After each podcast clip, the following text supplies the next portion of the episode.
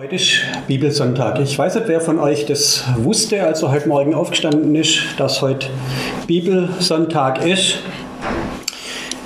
Wir hatten früher in meinem Heimatdorf einen Pfarrer, dem war das immer sehr wichtig, den Bibelsonntag auch zu betonen. Aber was soll das eigentlich? Bibelsonntag.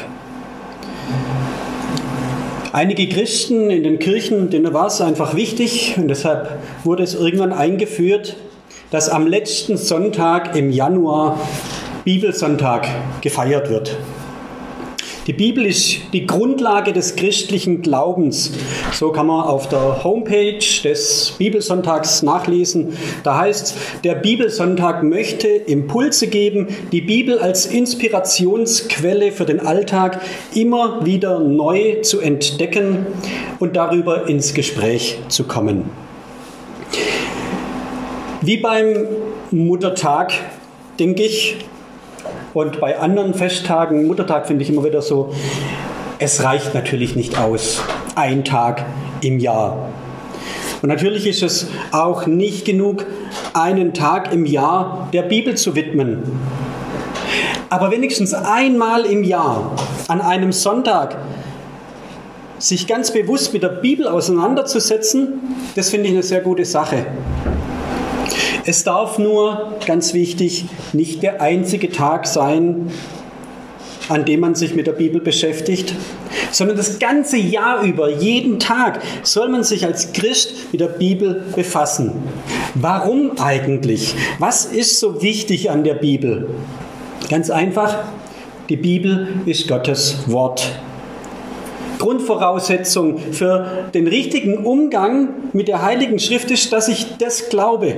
Dass ich glaube, es ist Gottes Wort und dass ich davon überzeugt bin, dass dieses Wort Gottes Wert hat für mein Leben heute. Und den Wert vom Wort von Gott, den möchte ich in drei Punkten mit drei Bibelstellen heute erklären. Der erste Punkt heißt, Gottes Wort für immer gültig. Ich lese gleich den Text aus Offenbarung 22, die Verse 18 bis 19. Ich bezeuge allen, die da hören, die Worte der Weissagung in diesem Buch. Wenn ihnen jemand etwas hinzufügt, so wird Gott ihm die Plagen zufügen, die in diesem Buch geschrieben sind. Und wenn jemand etwas wegnimmt von den Worten des Buches dieser Weissagung, so wird Gott ihm seinen Anteil wegnehmen am Baum des Lebens und an der heiligen Stadt, von denen in diesem Buch geschrieben steht. Wenn jemand was wegnimmt oder was dazu nimmt, so eine harte Strafe für einen Kommafehler. Also Kommafehler sind fatal. Fragt meine Frau. Komma, das geht bei einem Text für sie über alles. Sie hat Deutsch als Zweitsprache studiert und äh, irgendwie ist so das Komma, das äh, ist ja besonders wichtig. Mir nicht ganz so. Aber ein Komma ist ein kleines Ding, aber es macht manchmal einen großen Unterschied. Oder ein Punkt. Manchmal muss man einfach einen Punkt machen. In Matthäus 5, Vers 18, in der Bergpredigt, da redet Jesus auch über die Heilige Schrift und sagt, dass sie gültig bleibt, bis die Welt vergeht. Da sagt er, denn wahrlich, ich sage euch, bis Himmel und Erde vergehen, wird nicht vergehen der kleinste Buchstabe noch ein Tüpfelchen vom Gesetz, bis es alles geschieht. Die gute Nachricht Bibel, die redet hier an dieser Stelle von einem I-Punkt. Es wird kein I-Punkt und kein Komma im Gesetz gestrichen, bis das ganze Gesetz erfüllt ist. Aber ich muss dazu sagen, es geht hier nicht um ein Tüpfelchen auf dem I. Das Tüpfelchen auf dem I, das ist manchmal dann so noch das letzte obendrauf, dass es perfekt ist. Hier geht es nicht um verkehrte Groß- und Kleinschreibung, keine Angst für die Legastheniker unter uns. Das Problem sind nicht irgendwelche leichten Kommafehler. Es ist nämlich in der Ursprache der Bibel nicht wie bei einem i-Tüpfelchen bei uns heute. Ein i-Tüpfelchen, das fehlt, ändert keine Bedeutung. Man kann trotzdem erkennen, das soll ein i sein, da wurde halt der Punkt vergessen.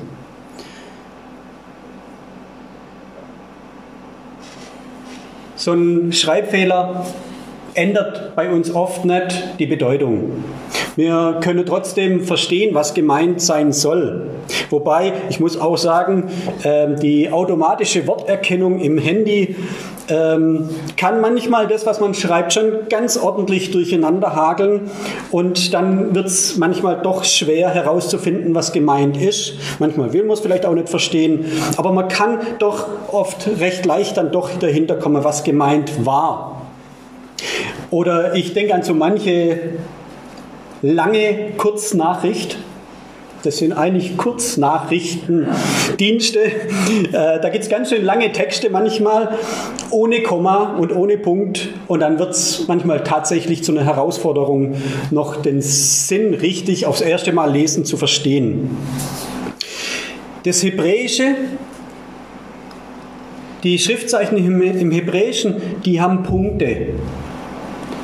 Und ein so ein Punkt mehr oder weniger oder ein Punkt an einer anderen Stelle kann unter Umständen ein ganz anderes Wort ergeben und dadurch kann auch manchmal ein ganzer Satz eine komplett andere Bedeutung erhalten. An einem Beispiel will ich das verdeutlichen.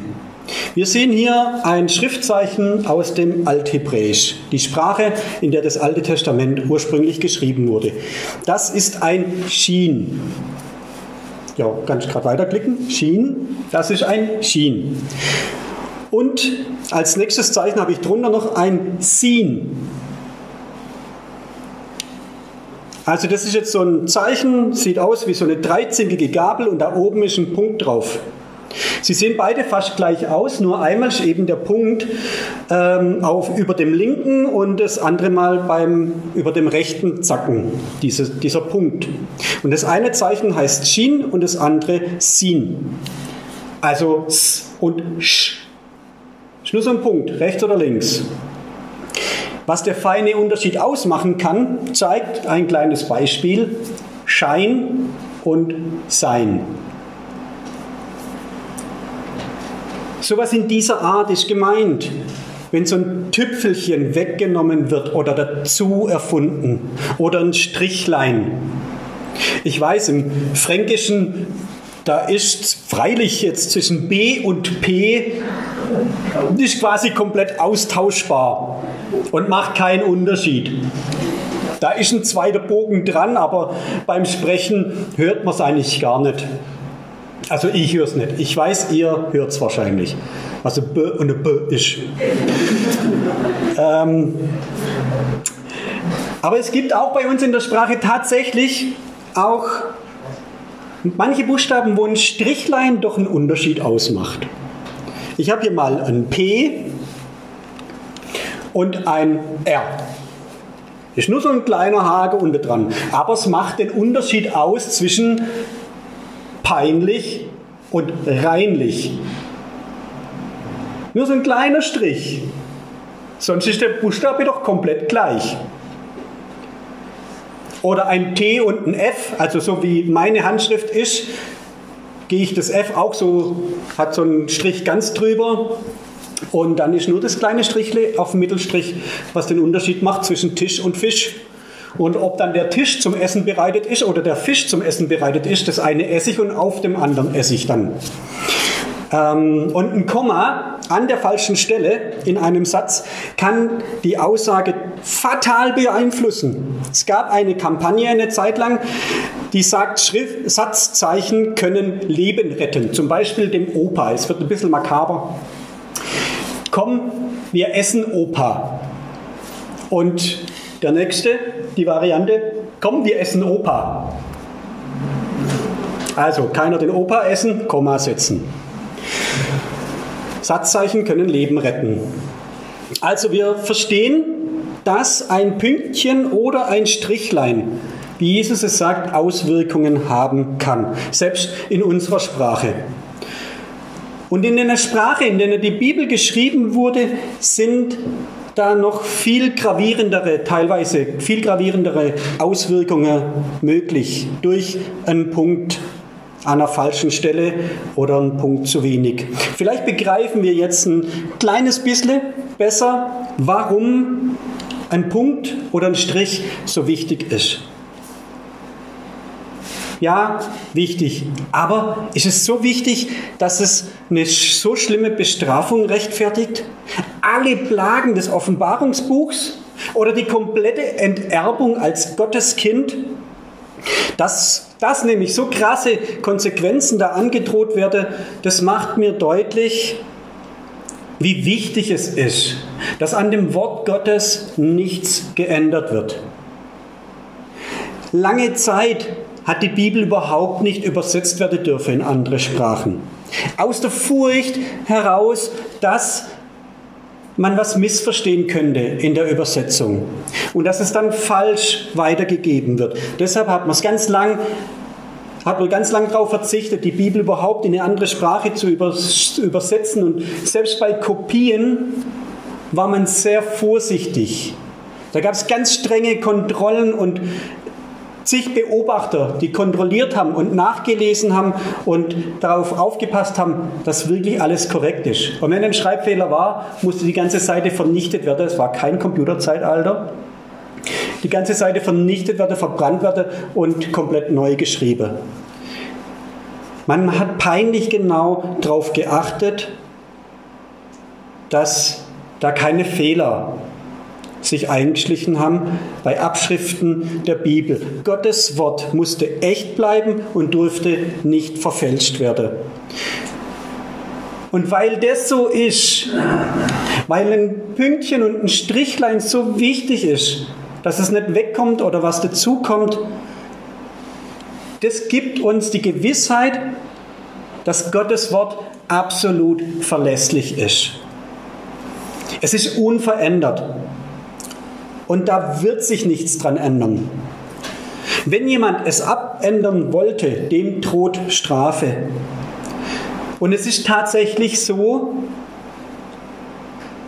dass kein anderes antikes Schriftstück derart originalgetreu überliefert und erhalten ist und kein antikes Schriftstück, das so gut belegt ist wie die Bibel. Wir dürfen uns darauf verlassen, Gottes Wille bleibt so bestehen. Die Heilige Schrift ist unveränderlich und unveränderbar. Unverändert und unveränderbar. Verlässlich. Es ist Gottes Wort an die Menschen. Gottes Wort für immer gültig.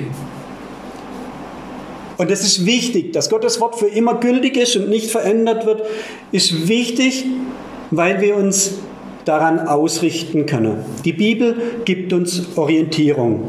Und damit kommen wir zum zweiten Punkt. Gottes Wort für Orientierung nützlich. Den Text lese ich aus 2. Timotheus 3, Vers 16.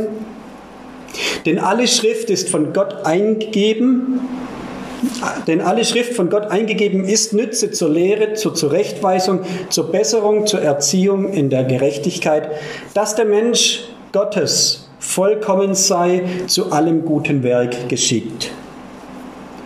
Gottes Wort ist sein unverfälschtes Wort an uns Menschen. Zwar von Menschen aufgeschrieben, in Menschenworten, aber der Inhalt ist von Gott. Es ist der Inhalt, den Gott aufgeschrieben haben wollte. Sein Geist, er hat diesen, diesen Text eingegeben. Das sagt dieser Vers, alle Schrift ist von Gott eingegeben. Und sie ist Nütze zur Lehre, zur Zurechtweisung, zur Besserung und zur Erziehung in der Gerechtigkeit. Diese Schrift ist unveränderlich, gültig, direkt von Gott und nützlich zur Lehre. Durch das Lesen der Bibel wird ein Mensch angeleitet, den Plan Gottes zu erfassen. Gott zieht uns in sein Vertrauen. Wir lernen mit ihm zu denken, mit ihm zu reden und mit ihm zu handeln. Wir lernen Jesus zu folgen, in seinen Bahnen zu leben und uns im Gehorsam des Glaubens von seinem Geist leiten zu lassen. Und die Schrift ist Nütze zur Zurechtweisung. Der Mensch neigt grundsätzlich dazu, alles zu beschönigen und sich zu rechtfertigen, sich rauszureden. Die Bibel hält uns da einen Spiegel vor, der uns erkennen lässt, wer wir wirklich sind. Und das ist notwendig, um sich bewusst zu werden, dass wir Vergebung des Heilands brauchen. Und der Heiland wird keinen verstoßen, der ehrlich zu ihm kommt. Zu dieser Ehrlichkeit verhilft die Bibel. Und die Schrift ist Nütze zur Besserung. Die Bibel hält uns nicht nur vor, was wir falsch machen, sondern sie zeigt uns auch, wie es besser geht.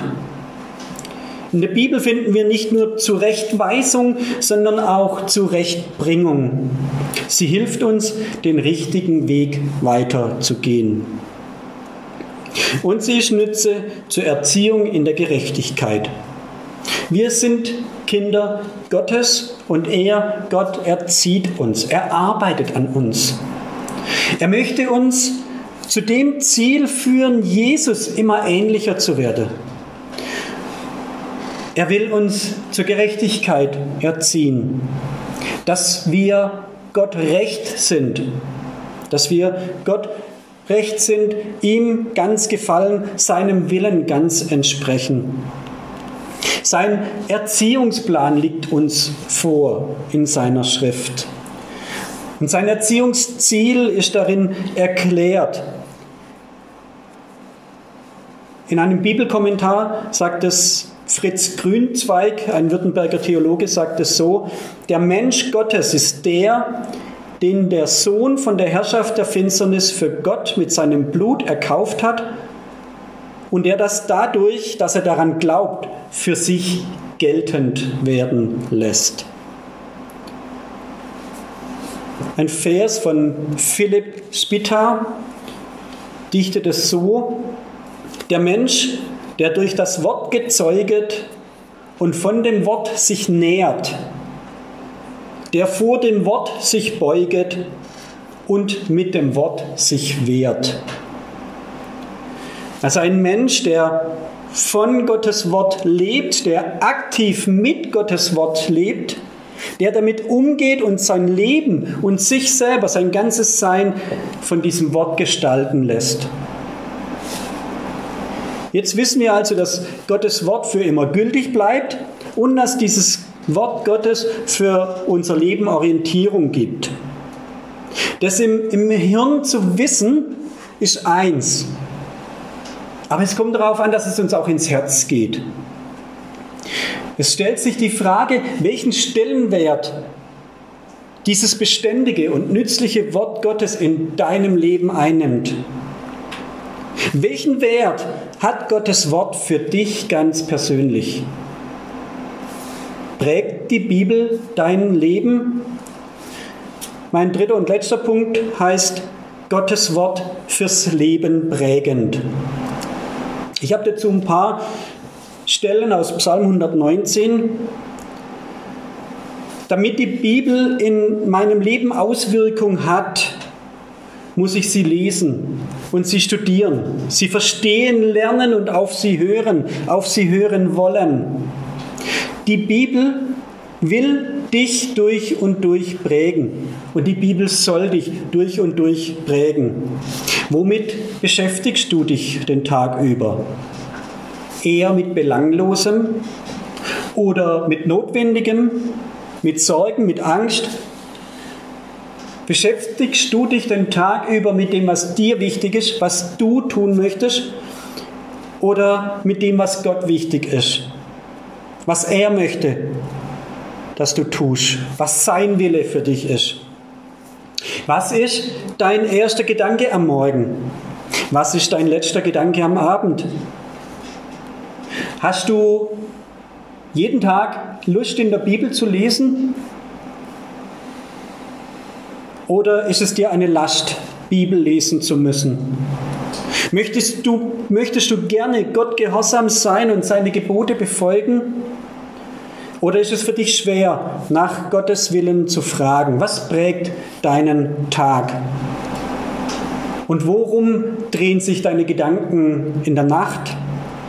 Der Autor von Psalm 119 schreibt in der Verse 47 und 48, Ich habe meine Freude an deinen Geboten. Sie sind mir sehr lieb. Und ich hebe meine Hände auf zu deinen Geboten, die mir lieb sind, und sinne nach über deine Weisungen. Ich habe hier mal das bekannte Bild von Spitzweg, der arme Poet. Nächste, ja. Bestimmt jeder schon mal gesehen. Der liegt da so in seinem Bett mit seinen Büchern nebendran in seinem üblichen, damals üblichen Schlafgewand.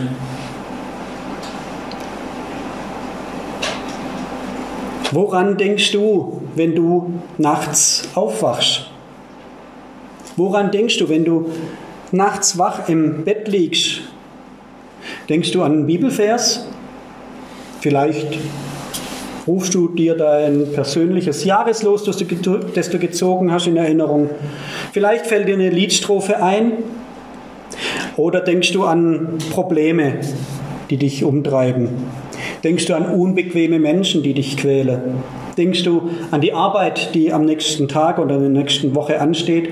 Denkst du an deine Familie? Der Psalmschreiber schreibt in Psalm 119, die Verse 147 und 148. Ich komme in der Frühe und rufe um Hilfe. Auf dein Wort hoffe ich. Ich wache auf, wenn es noch Nacht ist, nachzusinnen über dein Wort. Dieser Mensch, der diesen Psalm geschrieben hat, der hat eine innige Beziehung zum Wort Gottes. Und dieser Psalm, der beweist das. Dieser Psalm ist ein wahres Kunstwerk. Dieser Psalm ist nach dem hebräischen Alphabet geschrieben. Es sind 176 Verse und immer acht Verse beginnen mit einem Buchstaben aus dem Alphabet. Also es gibt 22 hebräische Buchstaben, 22 Strophen und jede Strophe besteht aus acht Versen und ähm, ja, versucht es mal, einen Psalm zu dichten auf Gott oder auf sein Wort. Acht Verse, die mit A beginnen, dann acht Verse, die mit B beginnen und dann acht Verse, die mit C beginnen. Und so hat er das ganze hebräische Alphabet durchbuchstabiert und zu jedem Buchstaben acht Verse geschrieben. Das ergibt dann in der Summe 176 Verse.